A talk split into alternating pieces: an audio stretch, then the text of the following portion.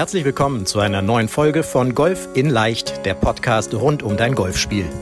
Egal ob Trainer, Freunde oder YouTube-Kanäle, während es unendlich viele Tipps für das eigene Golfspiel gibt, so ist es umso schwerer, genau die richtigen Ansätze und Übungen systematisiert ins Training einzubauen, um das eigene Spiel wirklich nachhaltig zu verbessern.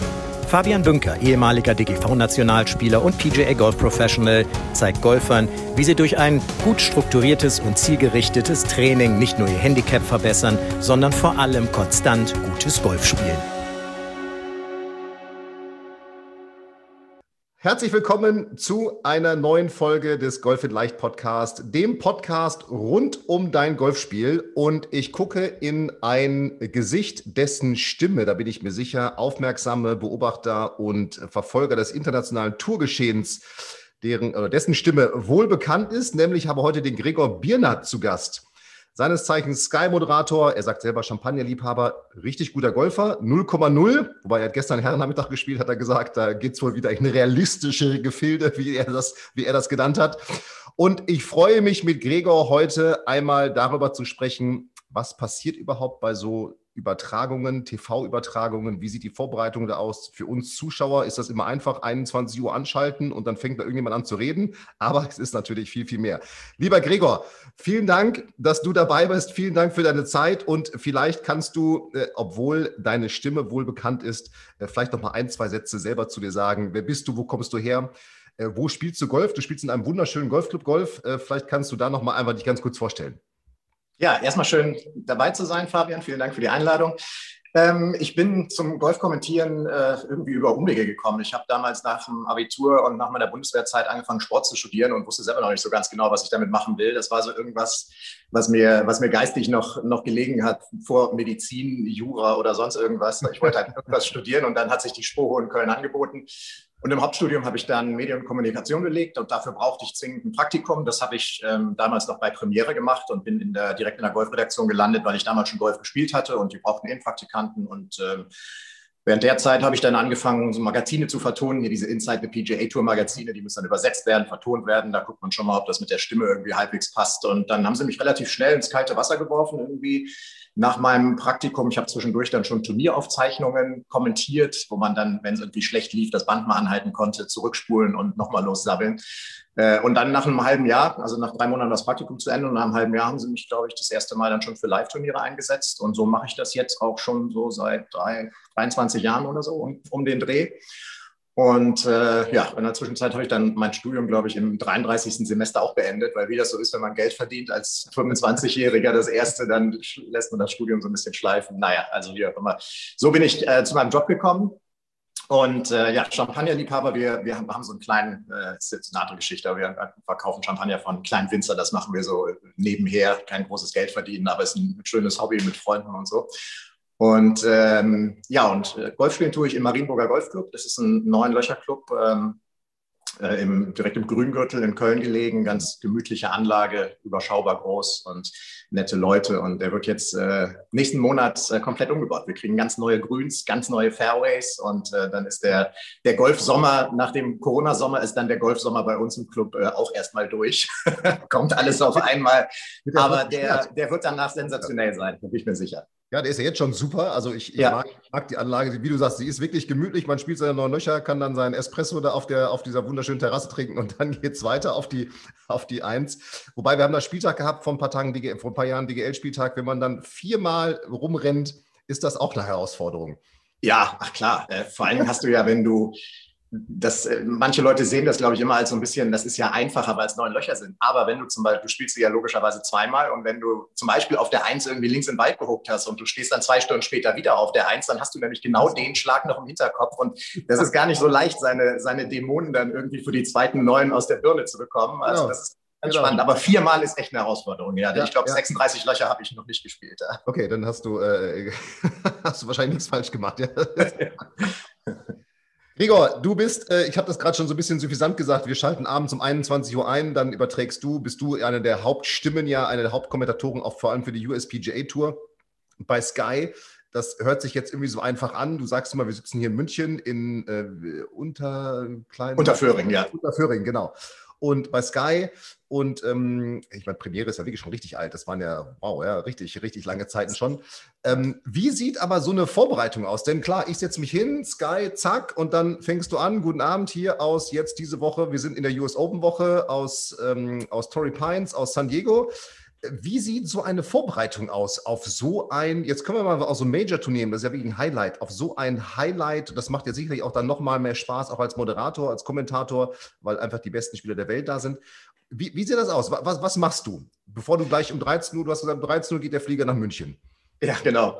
Äh, ich habe heute Morgen, also es ist so, dass ich im Moment wirklich viel kommentiere. Das heißt, ich habe äh, bis, bis, Sonntag, bis Sonntagnacht kommentiert, bin dann irgendwann am Montag nach Hause gekommen und ich schalte tatsächlich in den drei Tagen, also mein Wochenende ist wirklich so Montag, Dienstag und dann Mittwoch, da schalte ich komplett ab und ich bereite mich mittlerweile tatsächlich eigentlich am ersten Tag, wenn das zeitlich möglich ist, wenn es nicht gerade ein Turnier in Asien ist oder sowas, dann bereite ich mich am Donnerstag vor. Also ich habe mir jetzt äh, eben schon meine meine, meine ersten Unterlagen ganz, ganz old-style ähm, runter, ähm, runtergeladen bzw. ausgedruckt, äh, noch in Papierform teilweise. Ich habe dann aber auch ein iPad dabei und ein Notebook und ein Computer steht da in unserer Sprecherbox auch noch.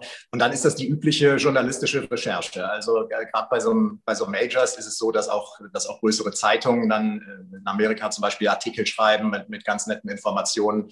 Das ist jetzt bei so einem kleinen European Tour Turnier anders. Da musst du dann halt echt äh, ziemlich, ziemlich tief recherchieren, um da irgendwie ein paar Sachen rauszu, rauszufischen. Aber dann, ja, Golf Channel, PGA Tour, European Tour, Golf.com, ähm, das, das sind irgendwie so die, die Hauptseiten, die eigentlich die besten, besten besten Geschichten haben. Ja, und dann ist, äh, dann ist Lesen, Lesen, Lesen. Und ähm, wie gesagt, ein paar Sachen drucke ich mir aus. Ich brauche irgendwie noch so ein bisschen was, so total Old-Style, ich weiß, aber ich brauche auch noch Papier in der Hand irgendwie der, der 24-jährige Golfer, der lacht sich wahrscheinlich gerade schlapp über den alten Mann, aber ich habe dann irgendwie. Das, ich habe hier auch, wenn man das, wir haben das Video ja hier, ich habe hier auch meine Aufzeichnungen für unser Gespräch. Okay. Ich, bin, ich bin genauso, ich muss auch durchstreichen, dann ja. fühle ich besser, als wenn ich in meiner To-Do-Liste auf dem Handy einen Haken mache. Das ist irgendwie ist, genau. geschafft, obwohl es dasselbe ist. Das, das beruhigt mich ja. Jetzt fühle ich mich nicht mehr ganz so alt.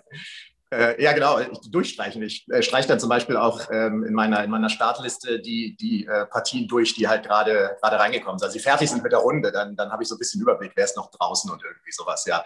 Aber es ist, es, wie, es ist einfach tatsächlich journalistische Recherche zum Platz, zum Turnier, zur Geschichte, bestenfalls natürlich irgendwie ein paar aktuelle Sachen zu den Spielern, ähm, Themen, die die Golfwelt so ein bisschen beschäftigen, äh, Kapka, Deschambeau verstehen sich, glaube ich, irgendwie aktuell nicht so ganz gut. Und da kann man mal hier und da drauf eingehen.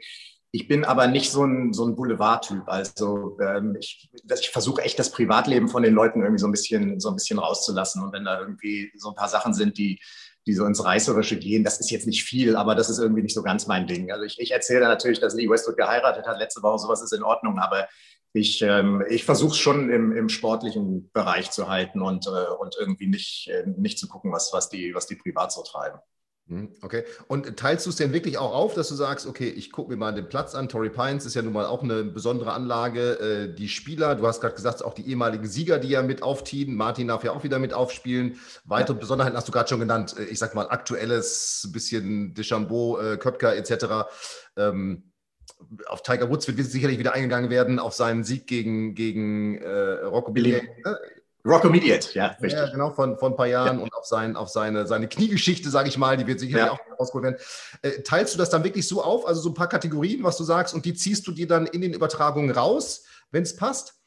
Ja, das ist, das ist halt auch irgendwie so ein bisschen, so ein bisschen Erfahrung äh, dann geworden beim Kommentieren. Ich, ich finde so, dass der, der größte Anspruch ist, dass du, dass du einen guten Rhythmus hast und quasi sowas wie im Golf vielleicht auch so ein Timing, dass du die Sachen dann erzählst, genau. wenn die Leute sie aufnehmen. Also durch, durch Schläge durchsprechen zum Beispiel ist blöd. Es ist doof, wenn du eine Geschichte anfängst die, die so lang ist, dass der, über den du die erzählt hast, schon gar nicht mehr im Bild ist. Und dann in der Zwischenzeit schlagen drei andere. Das ist gar nicht so leicht. Das klingt immer so, aber wenn du eine Geschichte dir parat gelegt hast und die dauert nun mal irgendwie eine Minute oder 50 Sekunden und wir wissen nicht, wohin die Regie schneidet. Ich bin mit der Regie in Amerika nicht verbunden. Das heißt, dann ist es einfach, also ich mache es dann meistens so, dass ich sage, okay, dazu die Geschichte setze ich gleich fort, weil jetzt haben wir wen anders im Bild und so. Und das sind so, das, ja, das ist, das ist echt so ein bisschen so ein, so ein Timing, dass man das rausbekommt, wann man, wann man was wie sagt. Und ich glaube, das ist, das ist dies, das Hauptsächliche, was bei mir auch echt erst so in den letzten fünf, sechs Jahren, würde ich sagen, wirklich besser geworden ist. Äh, da habe ich mich tatsächlich, glaube ich, noch am, am ehesten steigern können. Ähm, weil es ärgert einen selber, wenn du, ne, wenn du irgendwie Geschichten erzählst, die dann, ja, die dann gar nicht zum Bild passen. Aber das, das größte Problem ist dabei eben, die amerikanischen Kommentatoren, da ist es so, die sind mit der Regie verbunden. Also wenn Sir Nick Faldo irgendwie aus seinen glorreichen Zeiten erzählt oder er erzählt jetzt zum Beispiel was über einen Spieler, dann sagt die Regie hier, Faldo erzählt gerade was über Mickelson und dann blenden die Mickelson ein. Ja. Und ähm, das ist bei uns völlig anders. Ich muss reagieren auf die Bilder und wenn irgendwie gerade völlig andere Bilder kommen, ähm, dann, dann lassen die mich natürlich auflaufen, ohne dass sie ja was dafür könnten. Aber ja, ähm, ja also äh, die Geschichten so zu erzählen, dass sie, dass sie passen, dass sie kurzweilig sind, dass sie natürlich gut recherchiert sind und äh, dass sie zum richtigen Zeitpunkt kommen. Das ist eigentlich so immer die größte Herausforderung ja, in so einer Live-Übertragung, würde ich sagen. Ja, ja, auf jeden Fall, auf jeden Fall. Und du hast ja den, da sind wir schon in der Übertragung eigentlich selber, du hast ja den internationalen Stream, was ihr ja auch immer dann wieder betont. Der ist ja dann tatsächlich der Spieler, der Spieler, der Spieler. Ja. Ähm, wie, wie, ist, wie ist das? Also, du sitzt in, in, in München, in, in, in nochmal Unterföhring, heißt es, ne? Ja, ja. Wie, wie kann ich mir das vorstellen? Also, du blickst doch wahrscheinlich manchmal so ein bisschen neidisch dann in die Bilder rein, wenn du dann die Jungs da, die Amerikaner mit dem, mit Faldo und, und, und wer da alles noch ist. Und dann haben die noch immer den CEO von ihrem, von ihrem Sponsor äh, eingeladen und, und, und quatschen mit dem. Ähm, die haben ja einen viel größeren, sag ich mal, Aufwand für dieses, für dasselbe Turnier.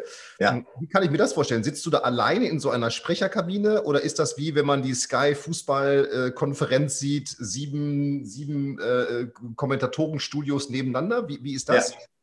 Wir, ich sitze auch tatsächlich in einer, äh, in einer Kommentatorenbox und rechts und links neben mir kann zum Beispiel gerade ein Tenniskommentator sitzen oder okay. Äh, irgendwie internationaler Fußball oder sowas.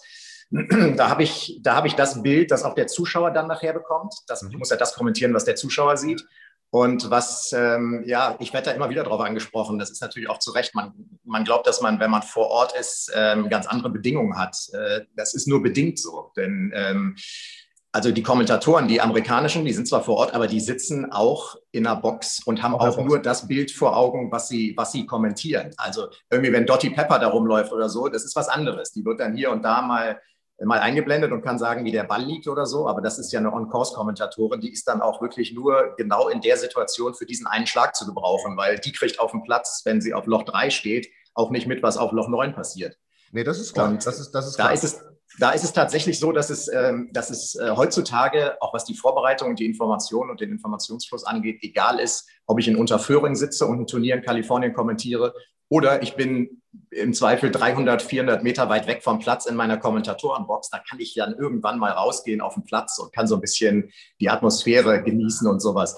Aber ähm, gerade mit, mit den Social Media und mit der Aktualität von Informationen bekomme ich wirklich in meine Box nach München die Infos, wenn einer zum Beispiel zurückgezogen hat aus Verletzungsgründen oder irgendwie sowas, bekomme ich innerhalb von fünf Sekunden. Das geht im Zweifel schneller unter Umständen, als wäre ich direkt am Platz. Äh, also es geht einfach übers Internet, äh, kriegst du die Informationen so zügig. Und äh, von daher, ja, es ist natürlich, die fahren, die fahren ganz anderen Aufwand. Äh, die sind da, mein Gott, die sind da mit sieben, acht und mehr Kommentatoren, Moderatoren. Amanda Balliones, die dann hier und da zugeschaltet wird. Und äh, das sind aber auch die einzigen, das sind ja die Host, Host-Broadcaster da beim Golf Channel, sind aber auch die einzigen, die vor Ort sind. Ähm, also, was weiß ich, die Franzosen, die Japaner, wer auch immer die PGA Tour noch überträgt die machen das zum Großteil auch aus ihren eigenen Ländern, genauso wie wir in Deutschland auch. Wir sind ja, ich war ja vor Ort, ich habe ja den Vergleich, ich habe die BMW International Open vor Ort kommentiert und äh, ich war in Sawgrass, äh, wir waren in, beim Masters, wir waren in Augusta, wir waren in Pebble Beach und äh, hier im Lerchenhof und habe vor Ort kommentiert und habe den direkten Vergleich. Und ich würde mal sagen, äh, die, die Wertigkeit des Kommentars und, äh, und die Informationen, die ich bekomme, die liegen irgendwie bei ein, zwei Prozent mehr, als wenn ich einfach in meiner Box in München sitze. Ja, okay, das, das kann ich mir gut vorstellen mittlerweile, wie, wie du beschreibst. Mir ging es tatsächlich um dieses, dass du sagst, okay, dann habe ich die Regie und wenn ich jetzt über äh, Deschambeau und Köpker rede, dann sind eben beide, wenn die jetzt zufällig im Flight spielen, auch diese zehn Sekunden länger im Bild, dass du diese Geschichte in Ruhe zu Ende erzählen kannst, weil das stelle ich mir ja. tatsächlich schwierig vor in der, in der Geschwindigkeit, in der ja Schläge gezeigt werden. Also da wird ja. ja der Schlag gezeigt, wie er ausrollt und dann ist ja eigentlich schon der nächste dran äh, oder genau. Wiederhole. Ne? Ja, das, genau das ist es. Und ähm, da ist es, das ist dann auch so eine Sache, da entwickelt man ein Gespür für. Wenn du zum Beispiel, jetzt sind wir bei Deschambeau, der braucht auch immer ein bisschen länger zum Vorbereiten. Das ist ganz gut. Und wenn du, wenn du siehst, wie weit er in seiner Vorbereitung ist, weißt du auch, okay, der wird in drei Sekunden schlagen oder eventuell jetzt in 30. Dann weißt du, was du kann ich, kannst. Genau. Und dann kann ich, dann kann ich eine Geschichte entweder etwas länger machen oder kann sie etwas ausführlicher erzählen Oder aber ich weiß, ähm, der schlägt in zehn Sekunden, bis dahin am besten Schnabel halten und dann sage ich, okay, Deschambeau irgendwie bislang mit acht Siegen und ein Major und zack, das war's und dann schlägt er und ja, und dann zum nächsten. Ja. Siehst du, siehst du eigentlich sozusagen, oder anders, sehe ich als Zuschauer den Stream zeitversetzt? Also siehst du vorher, was dann zehn Sekunden mhm. später gezeigt wird, damit du, ich meine, oder, oder ist es tatsächlich eine Live-Moderation, ein Live-Kommentator, was, äh, Kommentation, was, was du machst? Ist lustig, weil auch das bin ich echt häufig gefragt werden. Das ist, ähm, also dieses, die Bilder kommen mit ein paar Sekunden verzögert von vor Ort an. Das hängt einfach mit, ja, mit den an der, an der, Genau. Und das Live-Bild, das sehe ich. Und da, da, muss ich ja auch direkt drauf kommentieren. Viele mhm. Leute glauben, ich sehe das Bild und überlege dann erstmal zehn Sekunden, was ich sage und rede dann. Aber dann wäre ich ja zehn Sekunden Zeit versetzt. Also das heißt, ich bekomme das Live-Bild und muss es just in dem Moment auch das, kommentieren, ohne sehe, dass ich Das ist wie ein Fußballspiel, was live ja. läuft. Das, was der Kommentator sieht, kommentiert er und das sehe ich und höre. Ja. Also okay, das heißt, da ist keine Zeitverzögerung bei. Überhaupt nicht. Ähm, oder wie auch immer. Nee.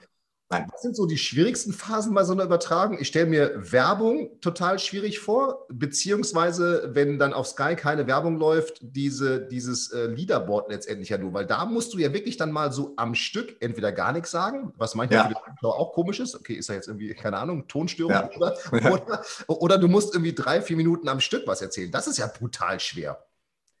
Ja, also das war tatsächlich früher, äh, ich, oh, das ist jetzt bestimmt zehn, zehn Jahre, das ist mindestens her. Da war es so, wenn, die, wenn das Worldfeed oder wenn die Amerikaner in ihre Werbung gegangen sind, dann haben die echt ganz stumpf zweieinhalb, drei Minuten irgendwie so einen Springbrunnen gezeigt. Und genau, das genau. zu überbrücken war dann echt eine Herausforderung. Mittlerweile ist es so, äh, das, was sie anbieten, äh, dass sie von, von so verschiedenen Löchern, wo auch so feste Kameras installiert sind, dass sie da hinschalten. Und dann hast du irgendwie den 127., der bei acht über Paar liegt und noch nie im Bild war, den hast du, aber du hast zumindest Spielgeschehen. Ja. Das ist zum Beispiel, das ist ganz nett. Ähm, aber ja, auch da ist, ich, ich erzähle dann einfach irgendwie, ich, ich weiß, dass viele Zuschauer zum Beispiel nicht immer, natürlich nicht immer zuhören, dass die nicht drei Stunden am Stück dabei sind. So gewisse Sachen wiederhole ich einfach. Ich wiederhole dann auch mal die Ergebnisse der Leute, die nicht im Bild waren, aber prominent sind, irgendwie der, der deutschen Spieler. Ich erzähle auch ein paar Geschichten, äh, in ein bisschen anderer Form dann vielleicht auch zweimal in, in der Sendung. Mir sagen total viele Leute, mein Gott, warum, äh, warum erzählst du nicht mal, wie Martin Keimer liegt? Dabei habe ich das fünf Minuten vorher erzählt. Aber die haben nur mal just in dem Moment eingeschaltet und haben es dann nicht mitbekommen. Ja, das heißt, das ist so eine, es muss so eine gesunde Mischung sein aus, äh, aus so ein bisschen Wiederholen und natürlich, ja, so viel Vorbereitung, dass du eben auch die etwas schwierigeren äh, Phasen da überbrückt bekommst. Was sind so deine, deine Highlights? Worauf freust du dich besonders? Ähm, ich bin ich bin echt ein European Tour Fan geworden, auch wenn es schon die zweite Liga ist. Und man merkt so ein bisschen auch einfach Qualitätsunterschiede, weil die große Dichte auf der PGA Tour unterwegs ist. Ich mag unheimlich gern Turniere, die, äh, die auf so coolen Plätzen gespielt werden, wo ich selber irgendwie so ein bisschen in Urlaubsfeeling komme und mir überlege, da, da selber mal spielen zu können. Leopard Creek zum Beispiel, Alfred Dunhill Championship da unten am Krüger Nationalpark ist eins meiner Lieblingsturniere. Da läuft nicht ein Zuschauer rum, ob Corona oder nicht. Äh, es ist eine Totenstimmung, aber da hörst du dann irgendwie im Hintergrund die Tiere und das ist alles und ein paar Vogelstimmen. Und dann immer wieder der Schwenk in den Krüger rein, ist einfach sensationell.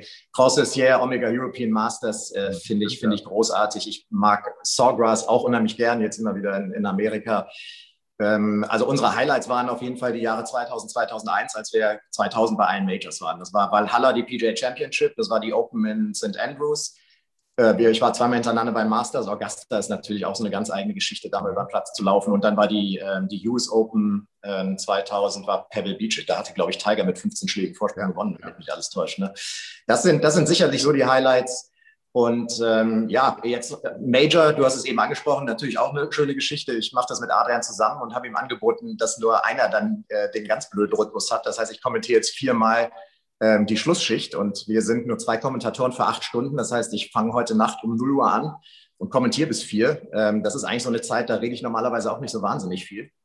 äh, und in den Rhythmus zu kommen, also zum Verständnis, dann komme ich irgendwie nach Hause um halb fünf. Äh, nach vier Stunden Reden schlafe ich auch nicht direkt ein. Ja. Ähm, dann geht die Sonne langsam auf in meiner Bude und ich habe kein Rollo. Das heißt, es ist dann, wenn ich nach Hause komme, ähm, irgendwie schon taghell.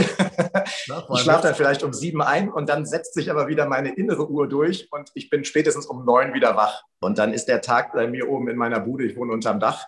Da dürfte ich dann kommende Nacht äh, auch so 33 Grad haben, ja, ja. ungefähr. Und vor dem Rhythmus habe ich so, so ein bisschen Horror. Aber um aufs Highlight zurückzukommen, natürlich ist die US Open in Torrey Pines äh, Major kommentieren zu dürfen und, und zu sehen auf so einem Platz äh, ist natürlich ein Highlight. Also du, das, du lebst auch im Jetlag jetzt in den nächsten vier Tagen. Ah, ja, auf jeden Fall. Das ist ja, äh, ja also der, der Schlafrhythmus, ich, ich brauche eigentlich echt, auch da bin ich wahrscheinlich oldschool, ich brauche schon meine acht Stunden Schlaf bestenfalls, um, um irgendwie halbwegs fit zu sein. Äh, und das wird nicht hinhauen. Ich werde mich dann nachmittags nochmal ins Bett legen und abends ja. vielleicht nochmal von neun bis elf, zwei Stunden schlafen, wenn es funktioniert. Äh, aber also am Montag bin ich dann erstmal durch für ein paar Tage. Da brauchst du dann, okay. Wie, wie stimmt ihr euch ab, also Adrian und du oder auch Irek und du, wenn, wenn ihr übergebt? Also ist es ja tatsächlich, hört man ja zwischendurch vor allem bei diesen längeren Übertragungen, okay, jetzt kommt mein Kollege, hm, hm, also äh, sagst du dem auch, du, ich habe jetzt schon dreimal über Martin erzählt oder fünfmal über Tiger, dass der nicht auch nochmal mit dem einsteigt? Ja, also wenn wir, wenn wir bestimmte Geschichten, äh, die so, so ein bisschen prägnant sind oder sowas, schon erzählt haben oder eben nicht erzählt haben oder wir irgendwas weitergeben. Ich meine, ich werde mir die vier Stunden jetzt vorher von 0 bis, von, von 20 bis 0 Uhr heute Abend auch nicht durchgehend angucken. Ich werde da reinschauen. Aber ich kann auch einfach nicht, nicht acht Stunden Golf gucken am Stück und dann vier Stunden davon selber konzentrieren. Da wäre ich ja völlig gaga irgendwie. Und ähm, ja, so, so ein paar Sachen, äh, da, da machen wir eine kurze Übergabe wir machen die Übergabe meistens in so eine Pause, dann haben wir drei Minuten, dreieinhalb, vier Minuten. Und wenn, wenn irgendwas Spezielles passiert ist, dann, dann wird das halt weitergegeben. Oder wenn wir, wie, wie du gesagt hast, wenn wir so bestimmte Geschichten halt schon erzählt haben, dann sagen wir es auch. Äh, die brauchst du heute nicht nochmal zu erzählen, das können wir morgen nochmal machen. Ja, ja, ja okay. Das okay. gehört dazu. Du bist, äh, wie du sagst, du bereitest dich relativ kurz und prägnant mittlerweile vor, weil du natürlich auch schon seit Jahren kommentierst. Und äh, also ich wundere mich immer, ich kenne schon relativ viele Namen, aber wie ihr die Namen dann drauf habt von irgendwelchen Spielern, die jetzt gerade hochkommen, also das muss man ja wirklich auch intensiv verfolgen. Kannst du uns vielleicht mal einmal mitnehmen, was denkst du, was sind, wir sagen mal in den nächsten drei Jahren, was sind so Spieler, auf die wir international gucken sollten, die wir mal so im Auge behalten sollten? Und auch deutsche Spieler, die, weil da kommen ja auch eine Menge. Ich höre zwar immer wieder, oh, wir haben so wenig Spiele auf der Tour, aber auf der Challenge Tour, da sind schon so ein paar, die auch, ja. die auch eine ganz gute Rolle spielen und die auch einen guten Ball hauen können. Vielleicht kannst du uns da mal ganz kurz mitnehmen, wen sollten wir mal im Auge behalten? Also wen sollten wir im Fantasy Game auf PGA Tour in der App, wen sollten wir für die nächsten Jahre in unseren Kader stellen sozusagen? Also da fange ich erstmal mit zwei Südafrikanern an. Ich bin ein totaler Fan von Gary Kigo gewesen, schon bei seinen Siegen auf den Kanaren. Da hat er innerhalb von drei Wochen zweimal gewonnen. Und wenn man sich dann angeschaut hat, wie der, was der so für einen Werdegang hatte und wie der auch von, von Trevor Immelman und Gary Player wirklich im Himmel gelobt wurde schon, der hat, äh, der hat auf der Big Easy Tour in Südafrika schon als Teenager gewonnen und dann, glaube ich, sein erstes Turnier auf der Sunshine Tour auch direkt hinterher und auch ein, ein relativ großes. Äh, dann hat er das Challenge und European Tour Turnier in Portugal gewonnen letztes Jahr, wodurch er die Tourkarte für die European Tour bekommen hat. Und dann hat er zweimal auf dem Kanal mit irgendwie 25 unter Paar, okay, gut, auf, auf echt guten Scoring-Plätzen da unten, aber so beeindruckend äh, gewonnen. Der hat einen Putt-Stroke, so einen habe ich echt noch nicht gesehen. Und der ist jetzt 22. Ähm, das, das sieht so weich aus und die ganze Bewegung ist einfach irgendwie so cool. Der, der ist so ein Gefühlsspieler, das kannst du besser erklären. Der ist nicht so, das sieht nicht so statisch aus jetzt wie bei so einem Steve Stricker oder Deschambeau oder so, mhm. äh, sondern der, der macht echt viel mit den Händen, ist eher so auf der Mickelson-Seite, würde ich sagen. Also ums Grün rum ist das sensationell. Und jetzt hat er original äh, sein erstes PGA Tour Turnier gewonnen. Und das war sein erstes reines PGA Tour Turnier und sein, sein zweites insgesamt nach der PGA Championship. Am Sonntag habe ich kommentieren dürfen, diese Palmetto Championship. Äh, der, der ist der Hammer. Äh, und ein anderer Südafrikaner, Wilko Nienaber, der ähm, in der ersten Runde letzte Woche jeden Abschlag, ähm, jeden langen Abschlag über 300 Meter geschlagen hat. Das, oh, ist, so ein, das ist so ein ja, okay. langer Schlags. Ähm, da hätte man eigentlich gedacht, dass der noch vor dem Gary Kigo richtig einschlägt, aber das ist auf jeden Fall auch einer, auf den man, den, den wird man auf jeden Fall auf dem Zettel haben die, die nächsten Jahre. Und aus deutscher Sicht, ja, ich meine, Matthias Schmidt, der ist eine sensationelle Amateurkarriere, ist, äh, ist Europameister, ähm, hat sich auch Zweifach, qualifiziert also, jetzt. also Titel verteidigt sogar. Ne? Das ja, ist, äh, genau. Das ist eine ganz, ganz große Seltenheit, ja. Ja, hast du recht, genau. Ja, Titel sogar verteidigt und ähm, der der hat sich qualifiziert für die US Open, ist, meine ich, neben Keimer der einzige Deutsche, der, der mitspielt. Äh, zuletzt hat er sich ein bisschen schwer getan. Der wird auch gemanagt von, ähm, von, von meinem Kollegen, von Irek. Und da unterhalte ich mich mit Irek auch mal so ein bisschen äh, in einer nicht ganz so sensationellen Form natürlich so ein, so ein Brett zu spielen wie den South Coaster an Torrey Pines ich, ich, bin gespannt, wie er sich schlägt. Aber du hast es auch gesagt, wir haben auf der Challenge Tour ein paar Jungs. Nico von Dellingshausen jetzt auf der European Tour hat, hat gut gespielt. Max Kiefer ist ein paar Mal Zweiter geworden und kratzt am ersten Sieg. Ähm, da, da, sind schon einige, die hinterherkommen. Bei uns im Club, wir haben Nick Bachem, mhm. ähm, der hat gestern unseren, äh, unseren Herrennachmittag auch mitgespielt. Ähm, mit minus 8 startet er da. Das heißt, um sein Handicap zu spielen, muss der 10 Pass und 8 Birdies spielen. Jetzt zum Beispiel. Ähm, der ist Zweiter geworden bei der Europameisterschaft hinter ja. Matthias Schmidt im letzten Jahr. Er hat auf der Pro Golf Tour als Amateur schon gewonnen. Der wird dann auch nach der diesjährigen Europameisterschaft Profi werden. Das ist noch so ein bisschen, der spielt die Pro Golf Tour. Der ist, der ist noch eine kleine Kategorie jetzt dahinter, aber das ist einer, den, äh, den ich persönlich begleite, verfolge äh, neben dem stand ich am Montag auf der Range und der hat so, so, so drei Viertel neun hat der zum Warm-up geschlagen. Die sind 160 Meter geflogen. Das ist einfach so ein anderes Spiel. Das ist einfach, der hat gestern ein, hm, wir hatten so ein Longest Drive Loch, ist vielleicht ganz interessant. Äh, und da habe ich wirklich, glaube ich, einen meiner besten Abschläge ever irgendwie auf 300 Meter gehauen und der lag 50 Meter hinter mir. Also der hat den Longest Drive. Jedes andere, ich behaupte 99,9 Prozent aller Turniere hätte ich mit diesem Drive den Longest Drive gewonnen. Der und der haut also trifft, hast du keine Chance. Ja. 50 Meter vorbei, 50. Das ist einfach, das ist leider nicht nur eine Welt. Äh, und das, das finde ich eigentlich ganz spannend. Ich finde es gut, wenn die Jungs den Ball weit hauen und wenn das auch so ein Thema ist im Moment, dass auch der, der Nach die Leute finden es einfach spannend und der 18-Jährige, 19-, 20-Jährige, der will irgendwie den Ball weit wegjubeln und ich finde, da sollte man, da sollte man die Leute auch nicht dran hindern. Auf gar keinen Fall. Nein, das ist natürlich der, der Punkt. Da sind wir schon bei dem Punkt. Du bist selber, wir haben ja darüber gesprochen, Handicap 0,0 oder 0,1 jetzt, wie auch immer, ja. Auf jeden Fall ein ganz, wie du sagst, naja, also, also schon ein ganz passabler Golfer, ja. Du kannst die Pille schon bewegen. Ähm, und jetzt muss man dazu sagen, wenn man, wenn man äh, auch, in, in, auch in Marienburg, hört sich jetzt neuen Lochplatz, hört sich auch immer erstmal so einfach an. Das ist gar kein so einfacher Platz. Also da muss man dann auch die drei, vier, fünf, sechs unter, was der Nick da oder acht unterspielen, die muss man erstmal spielen überhaupt, ja. Ist ja nicht so, ja. dass es geschenkt wird. Ähm, ja. Da, ne? Ähm, und vor allem, wenn ihr jetzt so neue Grüns kriegt, dann wird es ja nochmal schwieriger, schwieriger. Was nimmst du denn für dich als, als jetzt Scratch-Golfer aus diesen Übertragungen mit? Weil das höre ich ja auch immer wieder, dann auch im Unterricht oder auch im Coaching, dass Leute sagen, ey, ich habe das, das gesehen bei dem und bei dem und ähm, manchmal muss man es auch in Relation setzen. Die sagen, denken natürlich auch die Leute, die Zuschauer, nicht die Leute, sondern die Golfer, unsere, unsere Golfer, oh, die lochen jeden Putt aus drei Metern. Das stimmt ja auch nicht. Ähm, aber was, was, was nimmst du für dich aus solchen Übertragungen mit für, für dein Spiel? Mhm. Ich wünschte, ich hätte irgendwie in den letzten fast 25 Jahren ein bisschen mehr mitgenommen. ähm, Du meinst die Seniors Tour, die steht vor, vor der Tür. ja, genau. Oh Gott. Wenn ich mir die angucke, das ist ja, äh, wenn du die Seniors Tour anschaust, das ist wie ein PGA Tour Turnier aus den 80ern. Da sind ja wirklich nur Major-Sieger und PGA cool. und European Tour-Sieger. Die ist so Weltklasse, diese Tour. Ja. Und es wird immer besser. Ja. ja immer besser jetzt. Ja, ja, ja. Ich meine, irgendwann demnächst, äh, ja, Mickelson kann, kann schon spielen. Ist jetzt, was ist er jetzt? Ist er 51 geworden, glaube ich, gestern. Ähm, ja. Tiger kommt da irgendwann mal hin, das muss man sich mal vorstellen.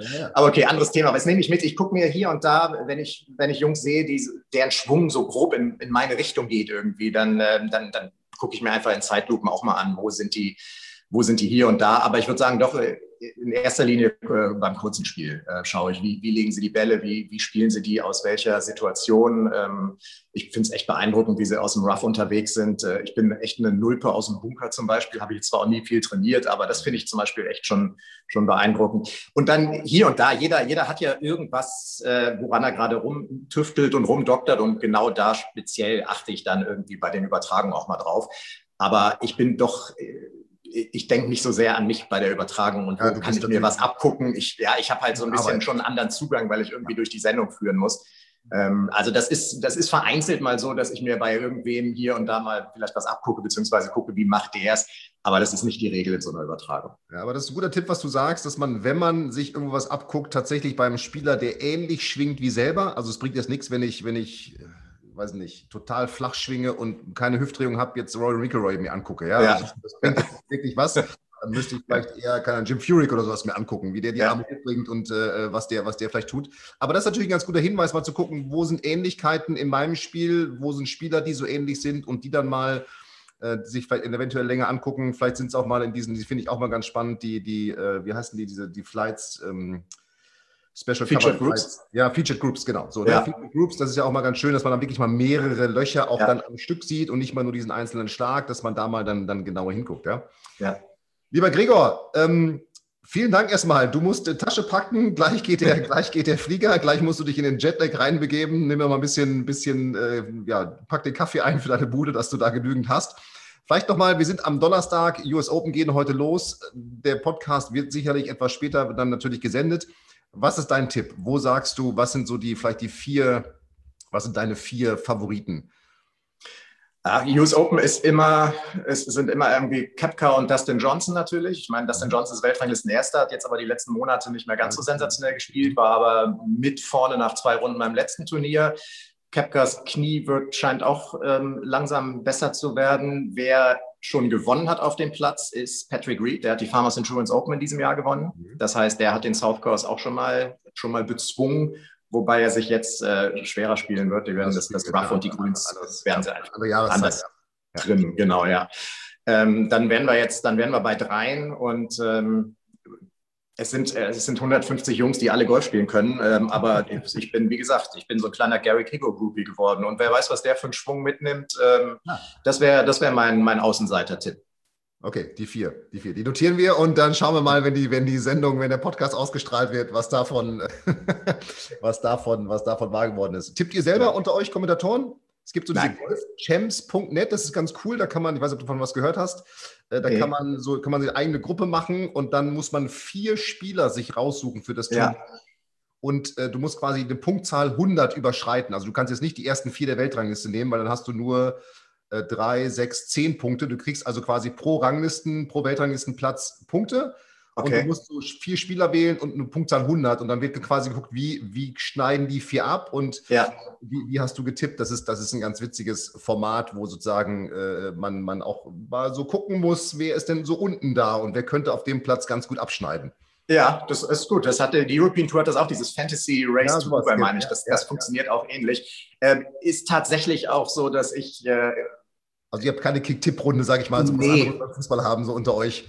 Äh, Golf, Golf bestimmt einfach gerade jetzt. Ähm, Carlo hat aufgehört zu kommentieren. Das heißt, wir, wir machen das eigentlich zu dritt. Irek ist in der Weltgeschichte unterwegs. Ja, Bedeutet, ja. Adrian und ich machen echt viel. Und ich muss wirklich sagen, ich, ähm, ich, ich bereite mich auf den, auf den Punkt ähm, an dem Tag vor, äh, an dem es losgeht, Donnerstag, und, äh, und ringsrum muss ich dann auch echt einfach abschalten. Und da gehört aber auch so ein Tippspiel dazu. Ich will dann nicht noch, ähm, gucken, ich, will mich, ich will mich dann nicht, ne, nicht mehr damit befassen.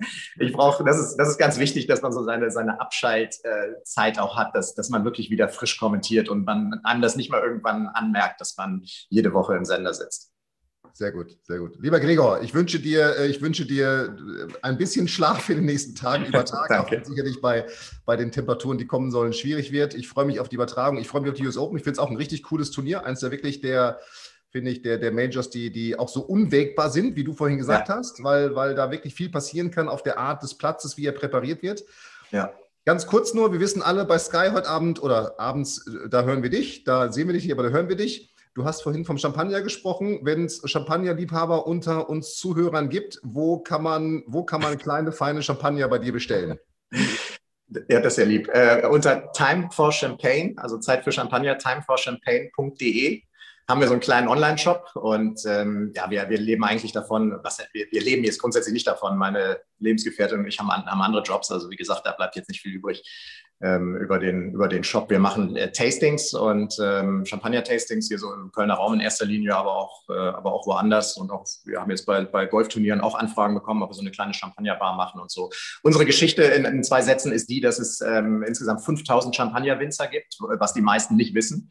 Man kennt immer nur die großen Namen, die, die man im Supermarkt kauft. Und wir kaufen den Champagner bei wirklich kleinen Familienbetrieben. Das sind kleine Winzer, das sind ganz bodenständige Landwirte, die aber Champagner produzieren, der der exzellent ist und der gar nicht vergleichbar ist mit allem, was man von den großen Häusern als normalen Brüt im Supermarkt bekommt. Und das fanden wir so spannend, als wir das vor vielen Jahren äh, entdeckt haben. Und so ist so ein bisschen unser, unser Business gewachsen. Wir, wir haben ähm, 20 Winzer, 100 verschiedene Champagner. Und äh, da, sind, da sind Winzer bei, die produzieren im Jahr 15.000 Flaschen. Also zum Vergleich, Moët Chandon produziert im Jahr 28 Millionen. Okay. Und das sind einfach, das sind so unterschiedliche Welten, die diese Champagne bietet. Ähm, und wir, wir sind da bei den, bei den kleinen Familienwinzern, die ähm, sensationelle Champagner produzieren. Wo ich, ich war früher selber nicht so ein Champagnertrinker. Äh, und da, da, über die bin ich aber dazu geworden, weil das äh, schmeckt so anders als das, was man normalerweise kennt. Äh, es ist ein unheimlich spannendes Thema. Gibt's, gäbe es wahnsinnig viel zu erzählen und so füllen wir dann auch immer unsere Tastings. Und bestenfalls kaufen die Leute dann danach ein paar Flaschen. Aber das ist tatsächlich so eine Nebenhergeschichte, die, okay. die muss noch wachsen. Äh, verlinke ich aber gerne und der, der zugehört hat und gerne Champagner trinkt, sollte da mal schauen. In dem Sinne, lieber Gregor, vielen Dank für deine Zeit. Ich weiß, dass du, dass du jetzt los musst gleich, du packst oder liest dir deine 50 Ausdrücke, die du da gerade noch mit dem Textmarker nochmal durch, genau. Und äh, in dem Sinne, ich freue mich auf die US Open. Vielen Dank für deine Zeit, dass du dabei gewesen bist. Und ja, äh, ja demnächst mal auf eine Runde, ja, Marienburg geht dann ja nicht, wenn es aber, äh, wenn es umgebaut ist, auf jeden Fall. Oder dann, ich komme bei dir auch vorbei. Kommst, kommst hier oben im Norden, genau. So, in ja. dem Sinne, Gregor, vielen Dank. Und ja, lieber Zuhörer, liebe Zuhörerin, an dich, vielen Dank, dass du wieder dabei gewesen bist. Ich hoffe, du hast jetzt noch mehr Zugang. Ich kann es nur empfehlen, sky.de, äh, Abo abschließen, Golf-Abo. Ich finde die Übertragung äh, ganz, ganz toll. Mir macht es viel Spaß, das immer zu gucken. Und äh, der beste Tipp von Gregor war heute dieses, guck dir den Spieler, den du vielleicht magst oder der so schwingt wie du und dann schau mal, was der macht und blende alles andere aus, denn das kann manchmal dann auch stören. In dem Sinne, eine erfolgreiche Woche auf dem Golfplatz. Wir hören uns nächste Woche. Bis bald und viel Spaß bei den US Open. Vielen Dank, dass du bei der heutigen Folge dabei warst. Wenn du direkt von Fabian und seinem Team gecoacht werden willst, dann gehe jetzt auf www.fabianbünker.de/termin und bewirb dich für ein kostenloses Analysegespräch. In diesem einstündigen Gespräch wird dein Golfspiel ganzheitlich analysiert und dir basierend darauf ein Trainingsplan an die Hand gegeben, mit dem auch du besser und konstanter Golf spielen kannst. Denn konstantes Golf entsteht nicht durch planloses Training. Stattdessen ist ein ganzheitlicher Trainingsplan mit direktem Feedback eines Trainers essentiell, damit du dich zu jedem Zeitpunkt auf dem Weg der Verbesserung befindest und an der größten Verbesserungsmöglichkeit in deinem Spiel arbeitest. Falls das für dich interessant ist, dann geh auf www.fabianbünker.de/termin und bewirb dich für ein kostenloses Analysegespräch.